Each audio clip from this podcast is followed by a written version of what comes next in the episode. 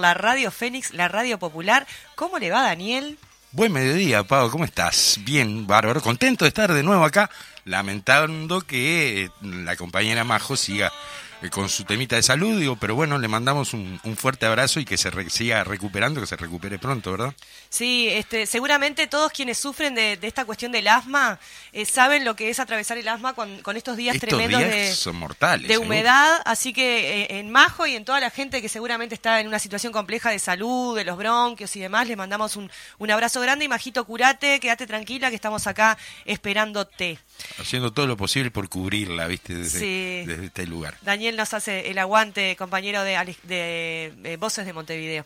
Bueno, gente, eh, hoy tenemos una, vamos a arrancar con una columna muy interesante, como siempre, la columna parlamentaria con nuestra compañera diputada Ana Olivera, que en esta oportunidad nos va a, nos va a estar hablando sobre eh, la presentación de el INAU en la Comisión de, Presupuesto.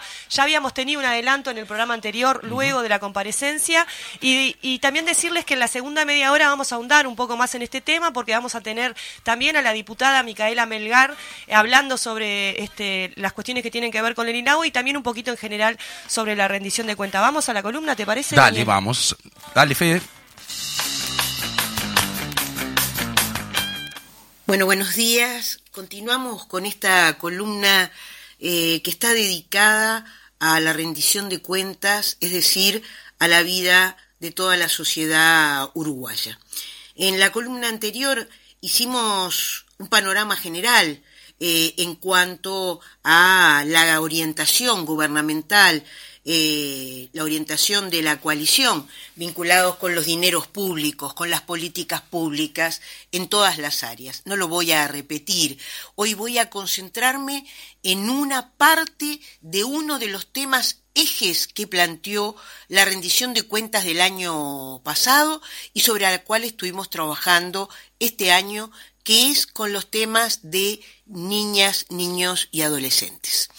Entre los organismos que comparecieron estuvo el INAU, el Instituto de la Niñez y la Adolescencia del Uruguay. Y ustedes saben que el año pasado se definió que el eje iba a estar puesto este año en eso. Más allá de todo, eh, la rendición de cuentas es de lo que se hizo el año pasado, de los objetivos del año, del año pasado, pero el INAU es el que tiene la rectoría, es el que definiría o debería definir e incidir en la elaboración de la política hacia la niñez y la, y la adolescencia. Y este es el primer punto que tiene que ver, que va más allá de la plata y que lo vemos en las diferentes áreas y es la inexistencia de planes.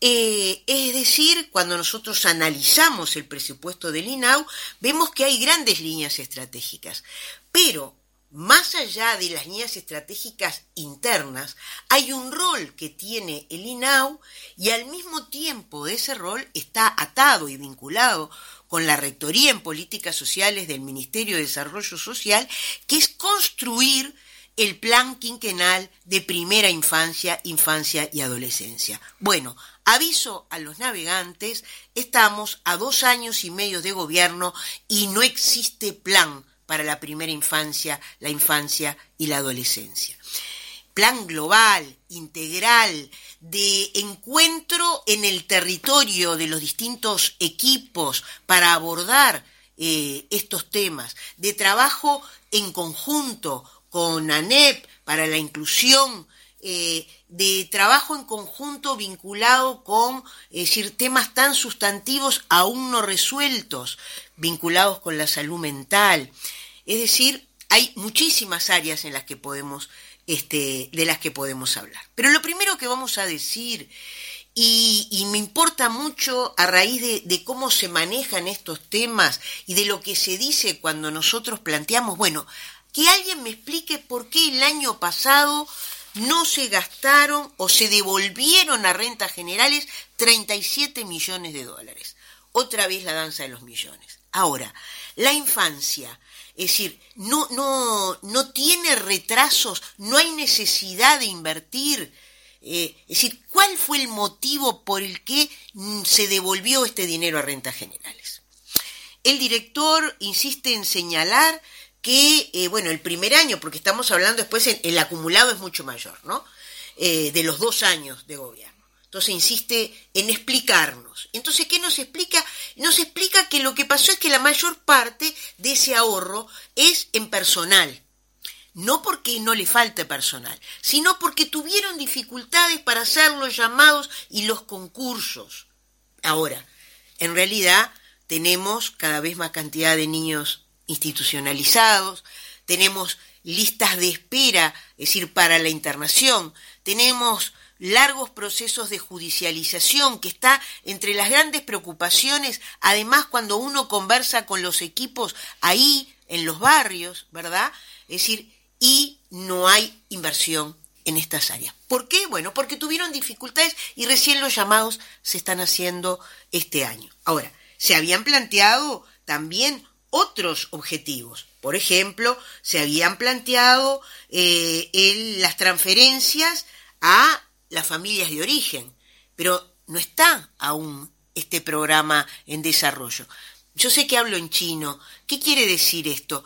Quiere decir que uno de las grandes eh, de los grandes temas del Código de, la Infancia es el derecho a vivir en familia de niñas, niños y adolescentes. Y muchas veces las dificultades para la vida en familia están asociadas, es decir, para seguir, para estar, para tener el desarrollo en la familia de origen, muchas veces está en cuáles son las condiciones que tiene esa familia.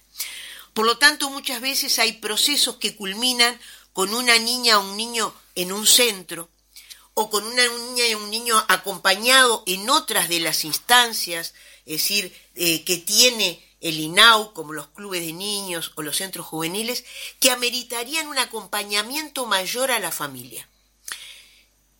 Sobre todo para inclusive en algunos casos de niñas y niños que están internados que puedan volver a esa familia.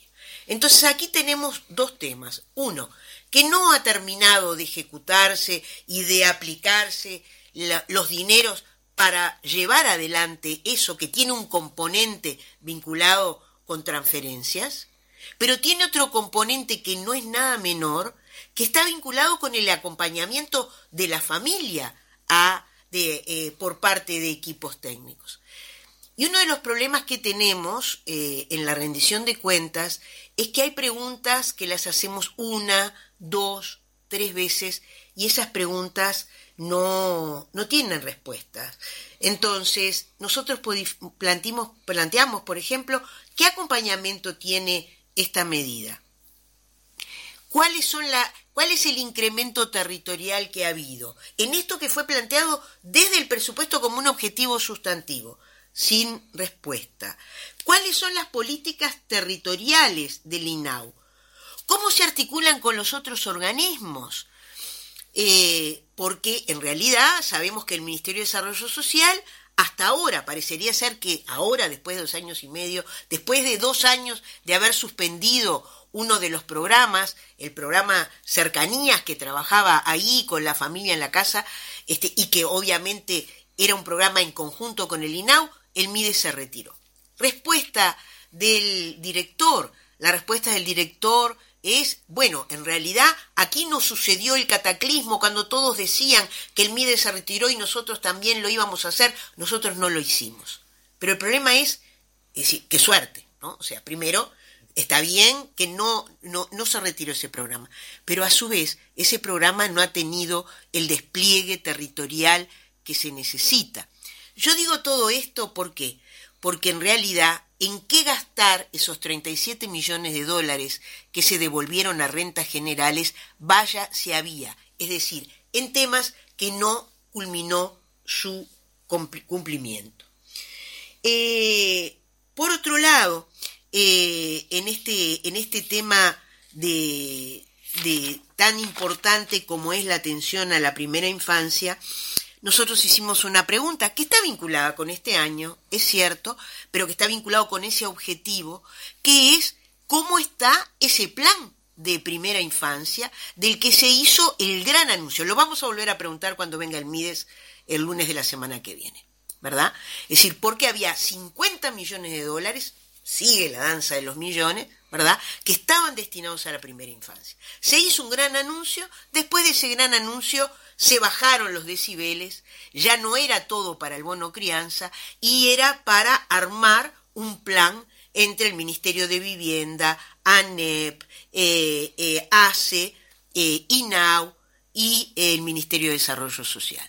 Bueno, en realidad no conocemos el plan, eh, tampoco este gran de, articulado, integral, para trabajar con, eh, con, la primera infancia como un elemento sustantivo, con una gran argumentación que podemos compartir de lo que significa poner el acento en la primera infancia, pero en realidad cuando miramos, es decir, lo único que hay eh, para, para el INAU aquí es el destino para el funcionamiento, y aparte tuvimos que preguntar varias veces, es decir, para los centros CAIF que se van abriendo.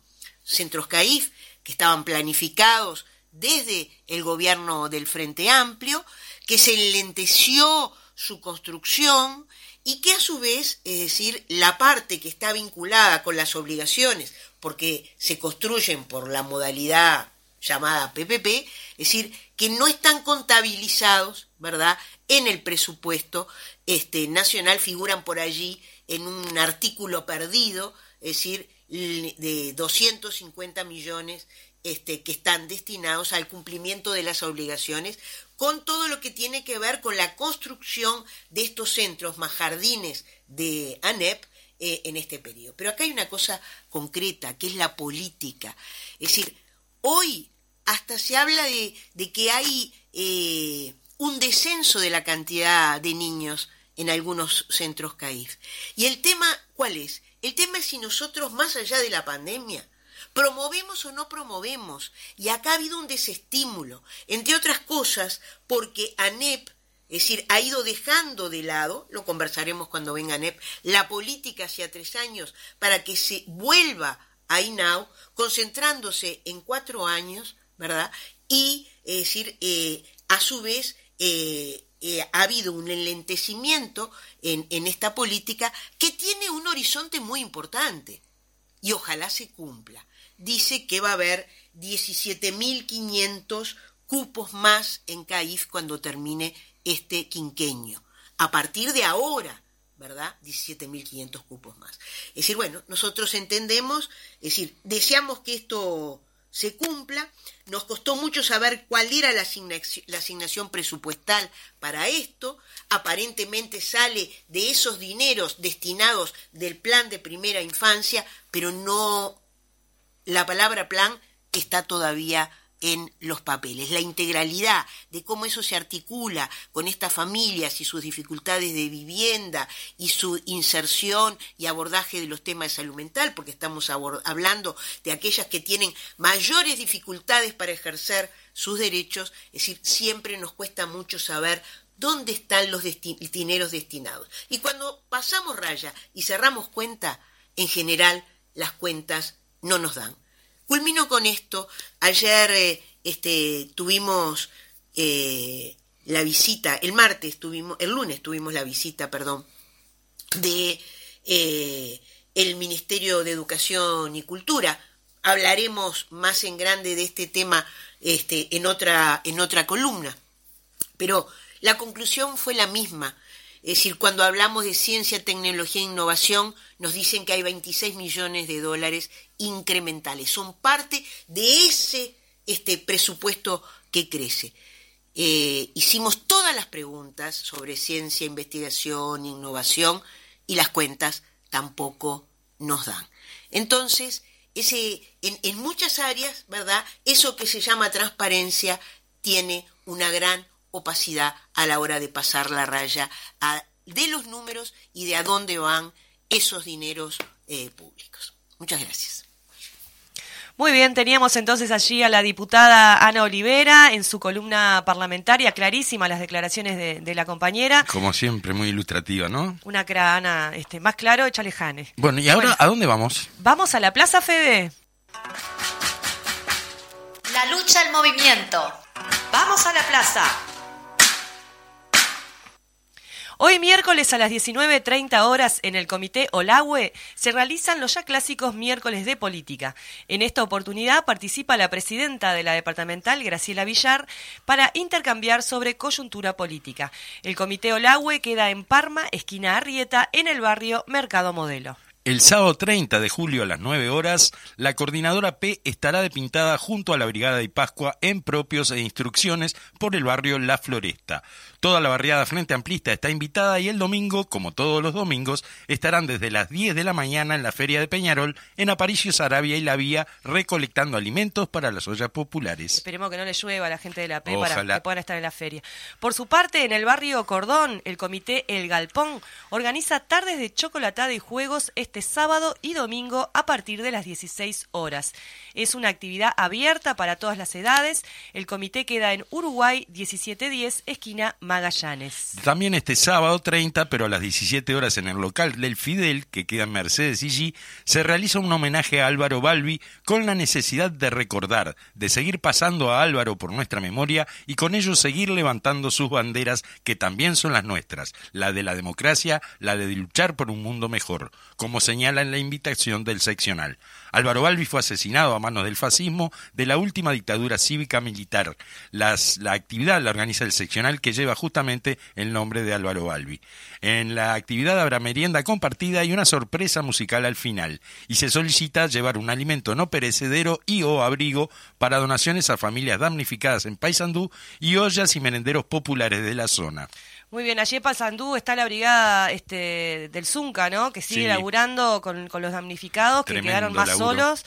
este, y allí están los trabajadores dando una mano, como siempre, solidarios.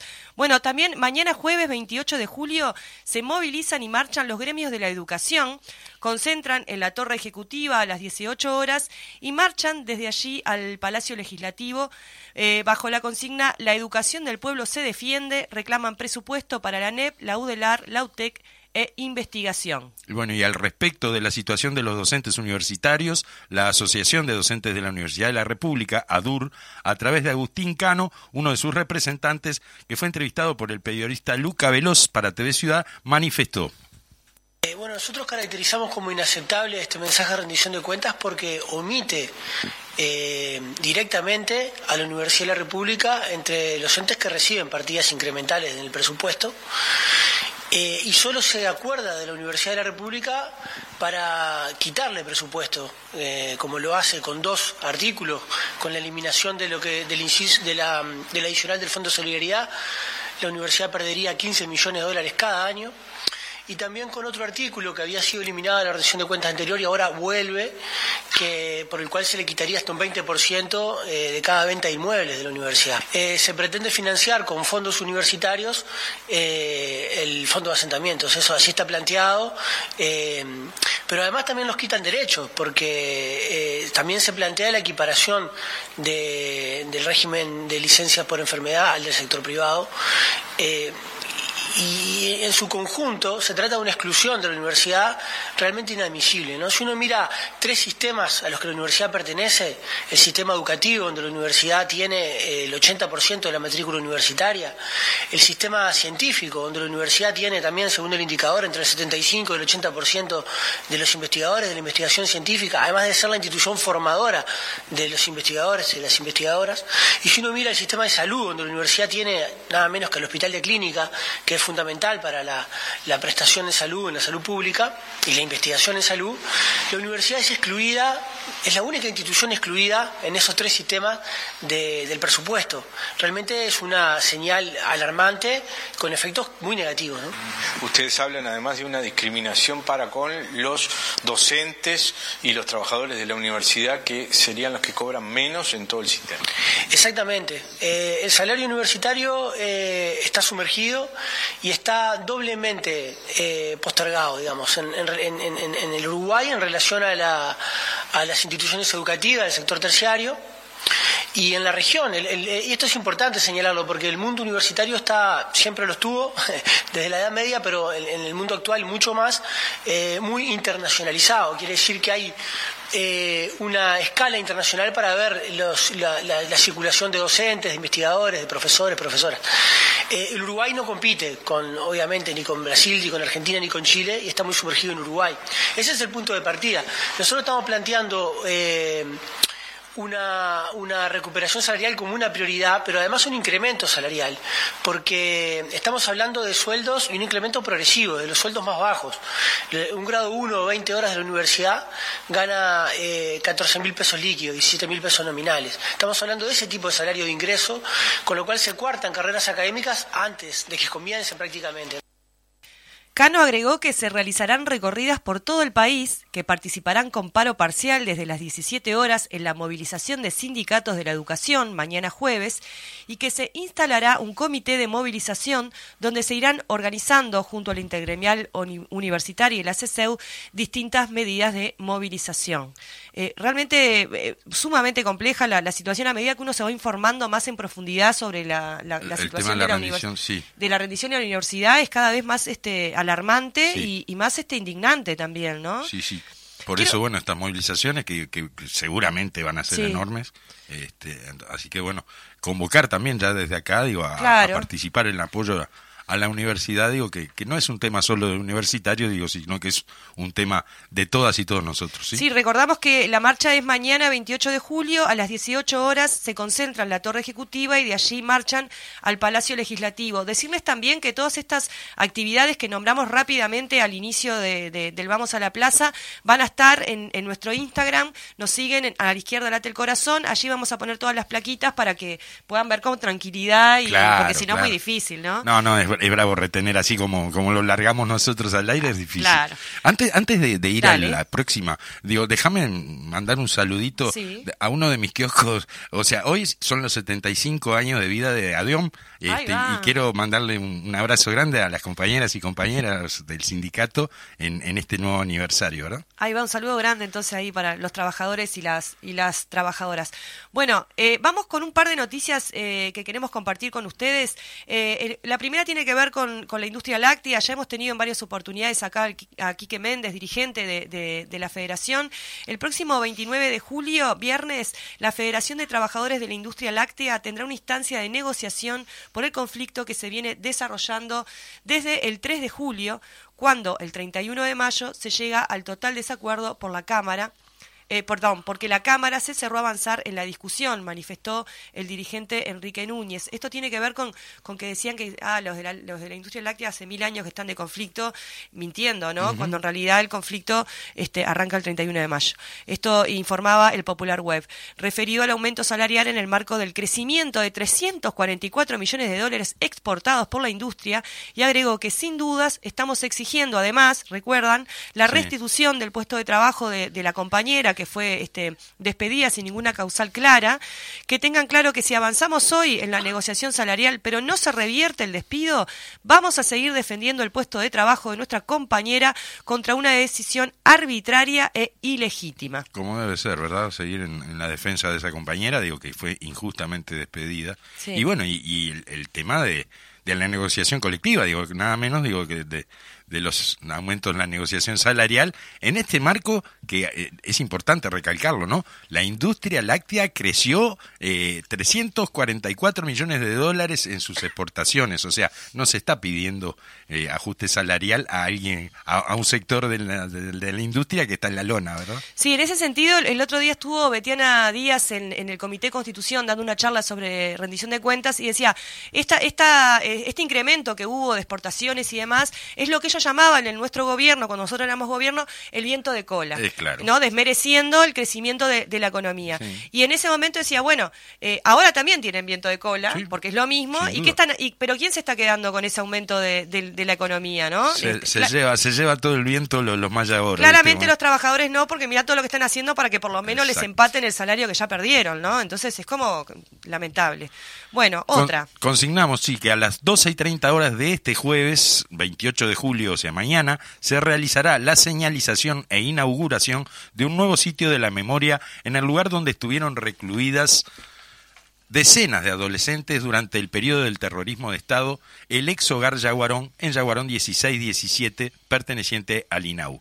La institución funcionó como un centro de reclusión de niñas y adolescentes durante la dictadura cívico-militar y los años autoritarios previos, los años 60, y se mantuvieron allí detenidas a jóvenes menores de edad, a militantes estudiantiles y de partidos de izquierda recordamos este, que en, en, el 75 justamente allí estuvieron siete meses detenidas eh, un, un, grupo importante de, adolescentes, niñas prácticamente, eh, de, de, un procedimiento que se hizo en 33, donde, donde fueron también detenidas contra la UJC, contra la Unión de Juventudes Comunistas, donde también fueron detenidas mm. estas chiquilinas, este, torturadas y demás, y después estuvieron siete meses recluidas aquí en el, en el hogar Yaguarón también, ¿verdad? Ahí va. Sí, hay, hay mucha cosa que, que, va como resurgiendo, ¿no? Este, que se va como, como distintas capas de todo ese periodo, de toda esa impunidad que, que dimensionan de una manera mucho más amplia este, el, el, alcance que tuvo la, la dictadura militar, que efectivamente nos alcanzó a todos y todas de distintas maneras, ¿no? Este, Por eso la, la importancia justamente de esto, de los sitios de la memoria, ¿no? Que de alguna forma traen nuevamente estos hechos, digo, para que, para que no nos olvidemos.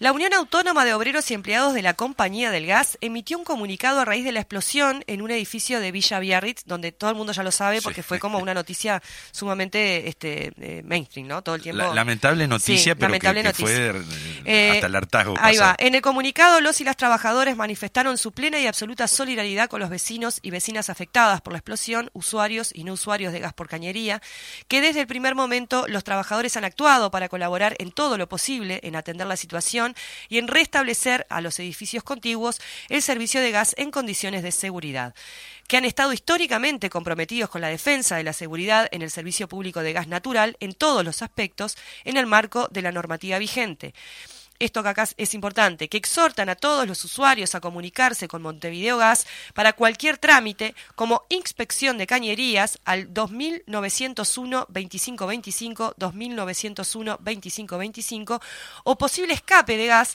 al 2901 9090 2901 9090 a efectos de darle una correcta atención y respuesta y que desde la más absoluta responsabilidad esperarán el dictamen técnico de las autoridades correspondientes para saber la causa de esta explosión ambiente y a partir de allí ver cómo actuar ante los diferentes organismos regulatorios y la dirección de Montevideo Gas. Importante, esto eh, todavía se siguen sin saberse, sin determinarse las causas exactas. Se está investigando, se está investigando, sí. Quería compartir también una noticia acá que, que compartió este un compañero eh, Aníbal Pereira, quien fuera este, intendente de Rocha, ah. eh, que ahora está en la Comisión del Interior del Frente Amplio, que eh, informaba en, el Twitter, ponía, desde hace 15 días los niños y niñas que concurren a la Escuela 52 de La Paloma, desde la comunidad pesquera de la Laguna de Rocha, no pueden concurrir a clases porque la camioneta que desde, que desde hace 10 años realiza el traslado no lo, no lo hace por retrasos en los pagos desde el Códice. Qué lindo, qué bárbaro. los están... no pueden ir a la escuela porque no le pagan al, al, al, transportista, digamos, que los, que los Sí, esto lo informa a Aníbal Pereira eh, y es una cosa que no, no puedes creer, ¿no? O sea, hablando... Bueno, ahora vamos a ahondar después con, con Micaela en lo que tiene que ver con la rendición, los presupuestos y demás, pero eh, eh, la, gestión es lamentable, claramente, y, la decide el poco interés por los niños, los niñas, este, por la gente. Sí, sí, sí, realmente todo, todo parece ser de, tratarse de ahorrar, digo, y bueno, y quien caiga, quien caiga en el, camino, ¿verdad? Claro, un gobierno para re poquitos, ¿no? Sí, sin duda. Y el resto quedamos todos mirando así. ¿Qué pasó? Seguimos mirando la vidriera, ¿no? Con la vamos, contra el vidrio. Nos vamos empobreciendo, empobreciendo, y ellos se llenan los millones y los millones, y encima se los llevan para afuera, porque ni siquiera es que lo ponen acá en el país, para ¿no? Para reinvertir, nada. A, mí no me sorprende, ¿no? Yo ya lo sabía de antes que, llegaran, pero... Pero está bueno decirlo para cómo remacharlo y que la gente Capaz que hay gente que todavía no, no, lo, no lo dio, no lo vio, no se dio cuenta el Fede dice, claro, tiene razón el hombre. Más bien, ¿qué vamos a esperar? que miren para los trabajadores y nos tiren un huesito. No, claro que no, porque no, no, no gobiernan para los trabajadores. No, no, están para eso. Gobiernas para las cámaras, ¿no? Es claro. Para la industria láctea, para las agroexportadores. Cualquier cámara, hasta una cámara de bicicleta le viene bien, digo, para, menos, los, trabajadores. menos los trabajadores. Ahí va, menos los trabajadores. Y menos, y menos que menos los niños, los niñas, los viejos, ¿no? Ah, y los gurises no votan tampoco, así que... Tenés razón. Eso. Bueno, eh, vamos a la pausa entonces ahora y y a la vuelta estamos con la diputada Micaela Melgar, ahondando en este tema así que nos tiene como, como mal, pero para entenderlo, ¿no? Y para ver el alcance y, también para tener en cuenta qué es, la, qué es lo que tenemos que hacer para, para revertir esta situación ahora y, y para adelante.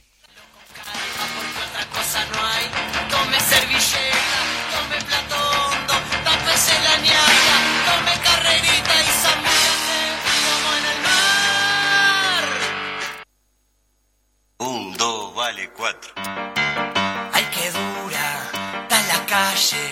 Vamos a meterla en la sopa para ver si la ablandamos. Ay, qué dura. Muy bien, volvemos entonces este, de la pausa. Estamos nuevamente aquí en la edición, nueva edición de la izquierda Late el Corazón. Estamos con Daniel. Acá estamos, Acá sí, estamos. haciéndole el aguante a, a Majo, Ahí que va. está eh, bromadita, así que bueno, vamos a Y bueno, y, vamos a entrar ahora, como les habíamos dicho, eh, dándole la bienvenida a la diputada, a la compañera eh, Micaela Melgar. ¿Cómo andás, Micaela? ¿Cómo andan? ¿Cómo están? impecable. Gracias por estar con nosotros. Bueno, un placer estar con ustedes y con Fede. Ahí va. Ahí va.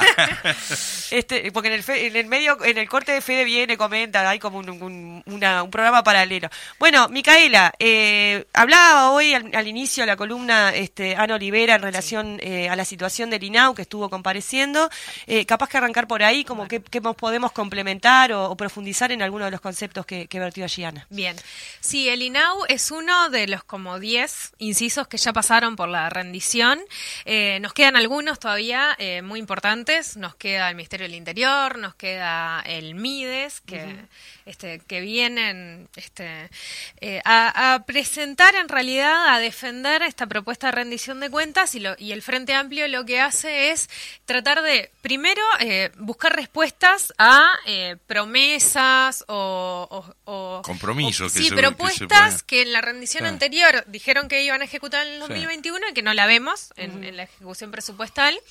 Y aparte lo que está tratando de hacer el Frente Amplio es, este, teniendo en cuenta lo, que- el contexto, eh, ir por el mal peor, ¿no? O sea, el Frente lo que hace es tratar de, por ejemplo, conseguir un peso para la Universidad de la República, conseguir, este, en el caso del INAU, por ejemplo, eh, no podemos entender cómo el foco del año pasado en la rendición de cuentas de este gobierno era supuestamente los niños, niñas Sí. y adolescentes con énfasis en la primera infancia y viene el INAU, miramos eh, las cuentas, nuestros equipos asesores hacen todas las cuentas de nuevo. Claro, no puede ser, Este, miramos todas las cuentas y eh, devuelven 40 millones a rentas generales.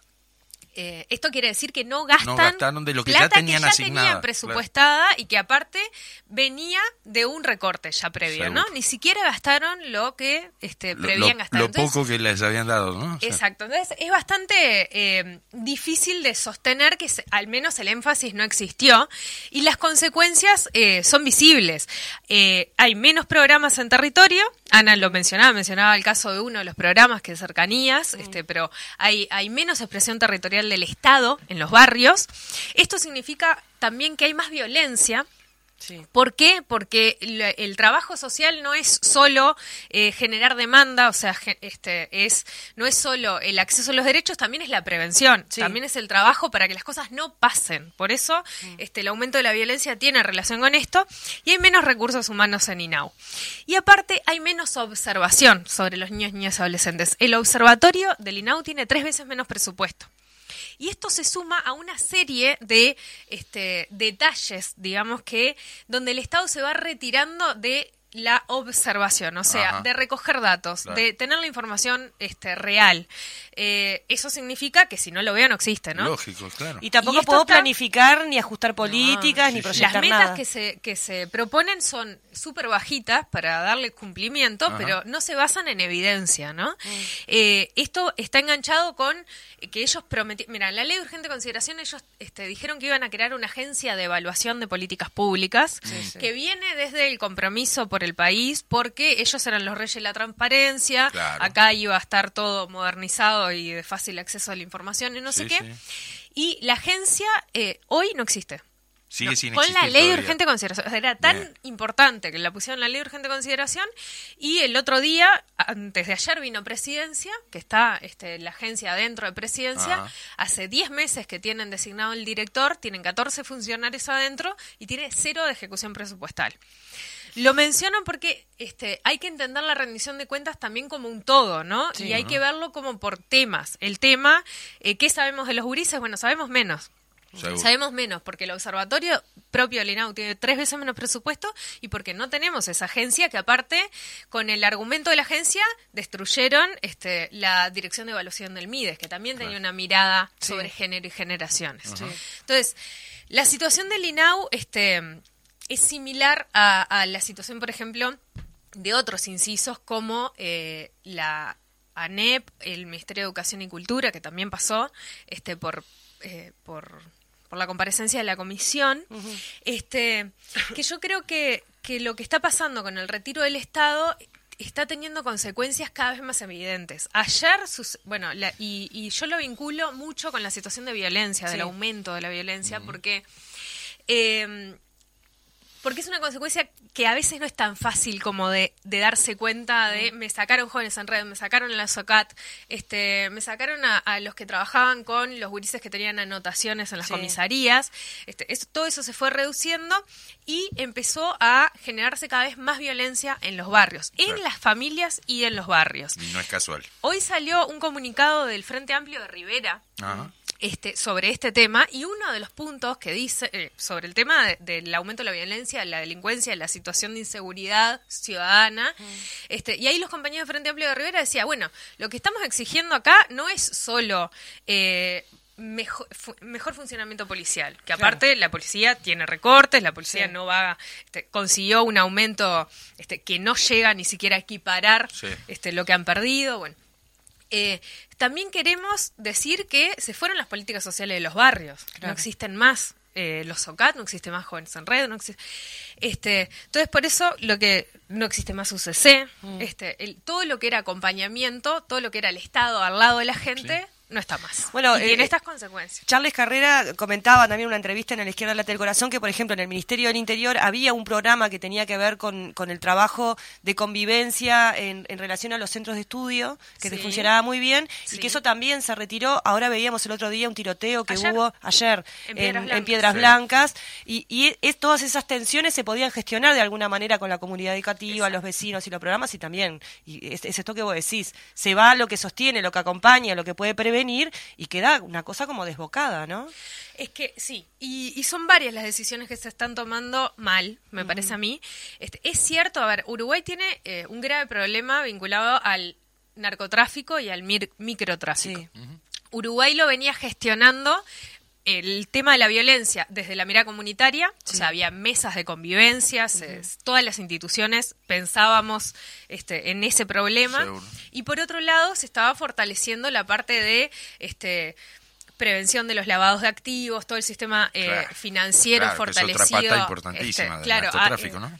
que justamente lo que pasó, lo que está pasando ahora es que se flexibilizó las este los controles que se hacían a- Claro. a, nivel financiero, entonces Claro, el con la LUC. de activos, con la LUC, Sí. este es mucho más fácil, entonces Sí. es más eh, Tentador también. Tentador, claro. claro. Y por otro lado, eh, como el Estado se retiró de los barrios, eh, es cierto que eh, el microtráfico y su violencia avanza. en Porque ese la control, policía ¿no? también va a, a las bocas.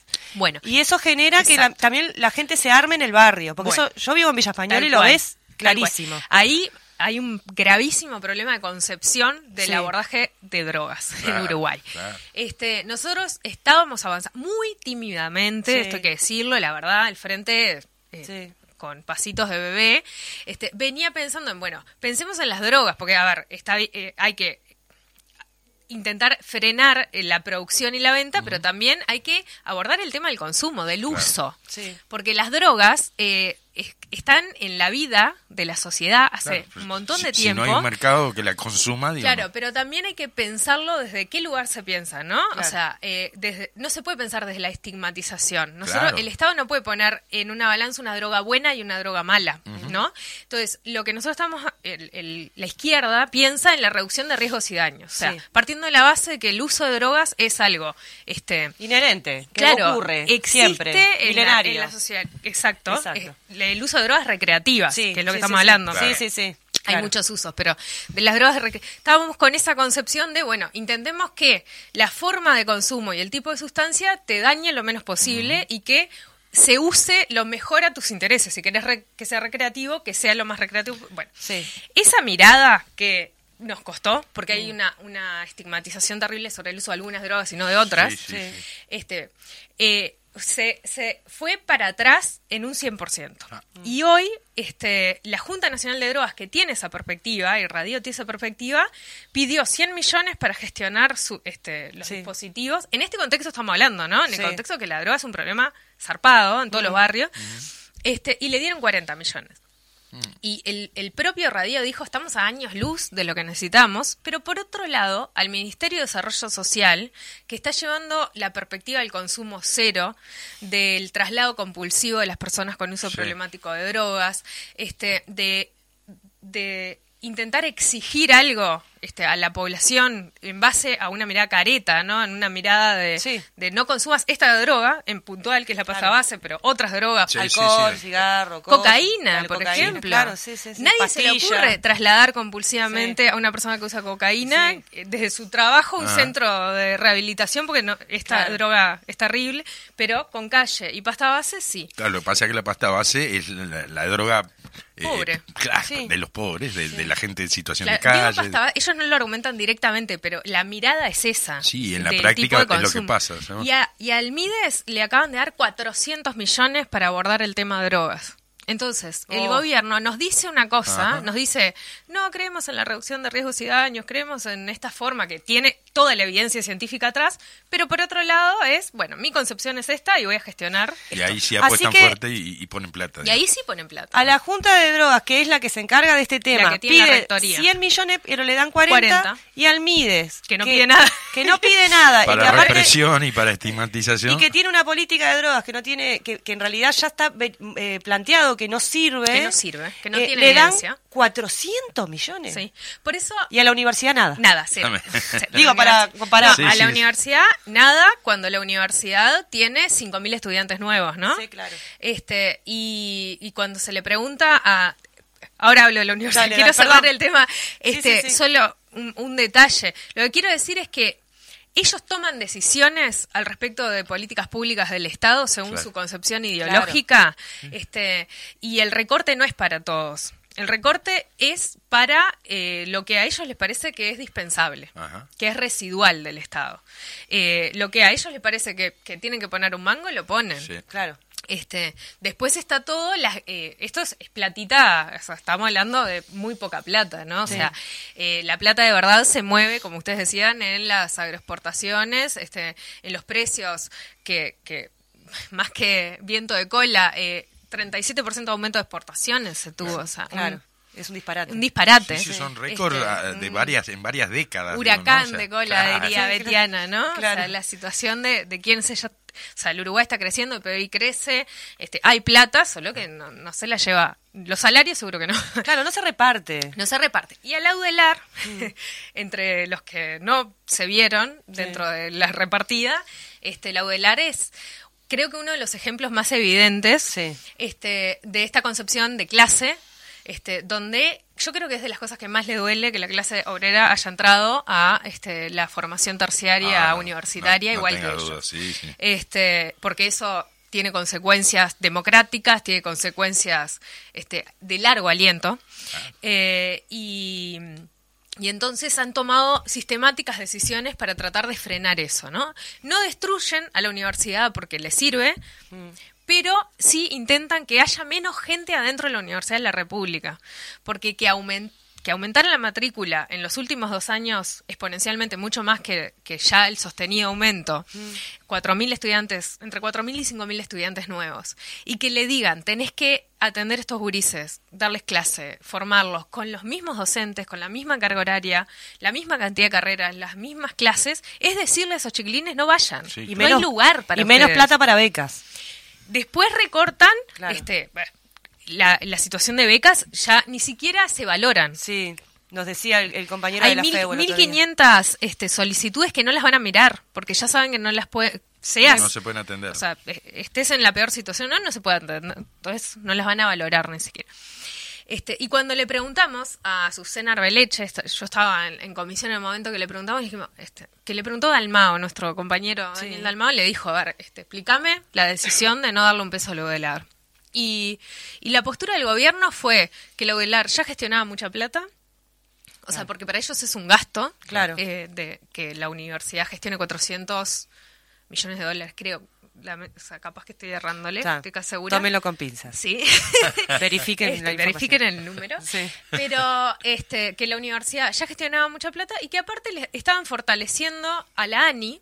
Y como los docentes, univers- el 80% de los, de, de los investigadores de la ANI son de la universidad, hay una externalidad positiva que le termina este, dando plata. O sea, Como por transitivo, una cosa rarísima. imposible de Claro. argumentar eso. Yo la verdad que sí. cuando lo dijo dije, yo- esta mujer no está viendo lo que está diciendo.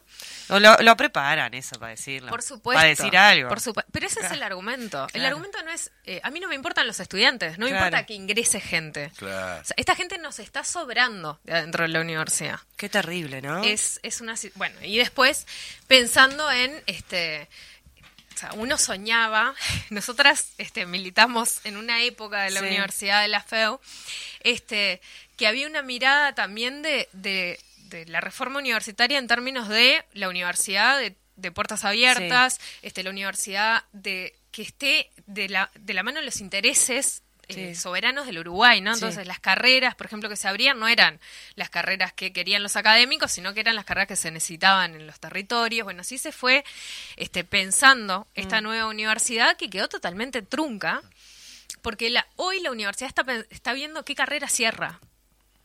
O sea, es increíble cómo de un momento a otro, o sea, estábamos pensando en, no, necesitamos, Sí. este, yo qué sé, tecnólogo eh, lechero, me acuerdo, porque fue una discusión Sí, del sí. tecnólogo lechero, no sé ese. Tenga- claro, porque en este lugar se necesita, no sé, bárbaro. Y ahora estamos pensando en cerrar corrección de estilo, cer- cerrar dramaturgia, cerrar las cosas que tengan menos este posibilidad de, de financiarse porque no hay más Claro, plata. Claro. Entonces eso, Tremendo. eso es el futuro. ¿En este, qué poquito tiempo, no? Digo, eh, parece parece hasta increíble, pero bueno, hoy decíamos, para mí no, no es sorprendente, por lo menos, digo, pero en qué poquito tiempo se ha dado ese vuelco tan tan grande, ¿no? Siempre es más fácil, eh, más rápido destruir que construir, Sí, ¿no? claro. Porque la construcción implica procesos de colectivos amplios y acuerdos amplios y, y que, y que todos entendamos el proceso para poder avanzar y la destrucción es, es autoritaria también, ¿no? Eh, es una, Sí, sí, es sí, una es. destrucción completamente autoritaria lo que se está haciendo, ¿no? No tiene como mucha lectura. Sí. Es autoritarismo, es, cons- es una visión Y- y- conservadora. Y, un tema de clase, como decía y de clase, recién, sí, sí, claramente. Sí. Eh, un último comentario, no sé cómo No, estamos. está- tenemos no. todavía este, eh, 10 minutos. No te vas a ir tan fácilmente. No, no, perfecto, perfecto. yo, este... Es lo que tiene ponerse de espalda al reloj, Sí, ¿viste? y aparte pongo play. No, no, no, pero te estamos escuchando. Bárbaro. Eh, yo recomiendo, para pensar la rendición como en general, los grandes Mm. números, este, recomiendo una nota que salió, se- eh, sacó un, un economista que, que trabaja con Oscar Andrade, que se llama Federico Araya, Mm. este, que demuestra, eh, sacó una nota en la diaria, este, que demuestra lo opaco que es esta rendición de cuentas en términos este, de los grandes números, ¿no? De la macroeconomía. ¿Por qué? Porque ellos argumentan que esta rendición de cuentas viene con eh, 220 millones de dólares este, de aumento Sí. y cuando uno lo va analizando, tenemos, por ejemplo, un festejo de los lo que nosotros le decimos asientos contables. ¿Esto qué es? Es plata que ya tenía el Estado, que ya se manejaba, pero que eh, se pasa de un lugar a otro, por ejemplo, y se festeja como un aumento. Ajá. Un ejemplo clarísimo sobre esto es, por ejemplo, la, eh, el presupuesto del MIDES. El presupuesto del MIDES aparece como eh, muy agrandado, con- que tuvo un cambio muy significativo, una rendición de cuentas a otra, Sí. pero cuando uno lo analiza, se da cuenta que en realidad lo que pasa es que pasaron la plata de las asignaciones familiares Ah, claro. que se, que se pagaban desde BPS a el asiento contable del MIDES. O a- sea, al- desaparece de un lado y aparece y en el en otro, y eso es Pero un el aumento para presupuesto, ellos. Claro, claro. El, el presupuesto es el mismo. Claro. Sucede lo mismo, por ejemplo, con eh, compromisos que se tenían ya previstos en las PPP. Ajá. Eso ya lo ibas a gastar, Sí. ya existía, Sí. estaba, era un compromiso del país, pero este, lo incluyen como si fuera un aumento presupuestal, algo que estaba absolutamente previsto. Lo mismo sucede, por ejemplo, con una discusión que aparte tiene la- una cara B, esta discusión que es este, el asiento contable que se hace para la plata del cine.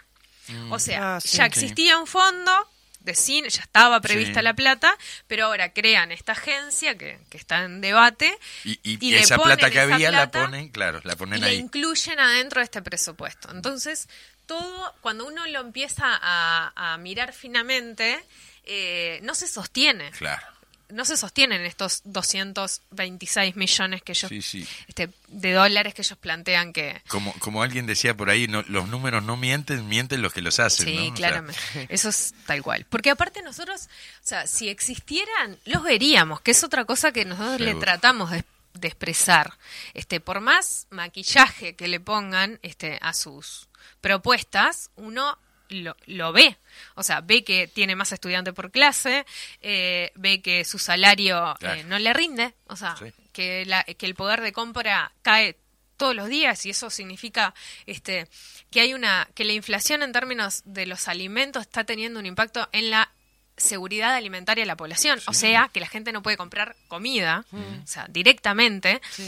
Eh, que los números de desigualdad, que es uno de los, este, el índice de Gini, que es el que mide desigualdad, es uno de los más difíciles de mover porque implica, o sea, porque la desigualdad no es solo ingreso monetario, es un montón de otras cosas.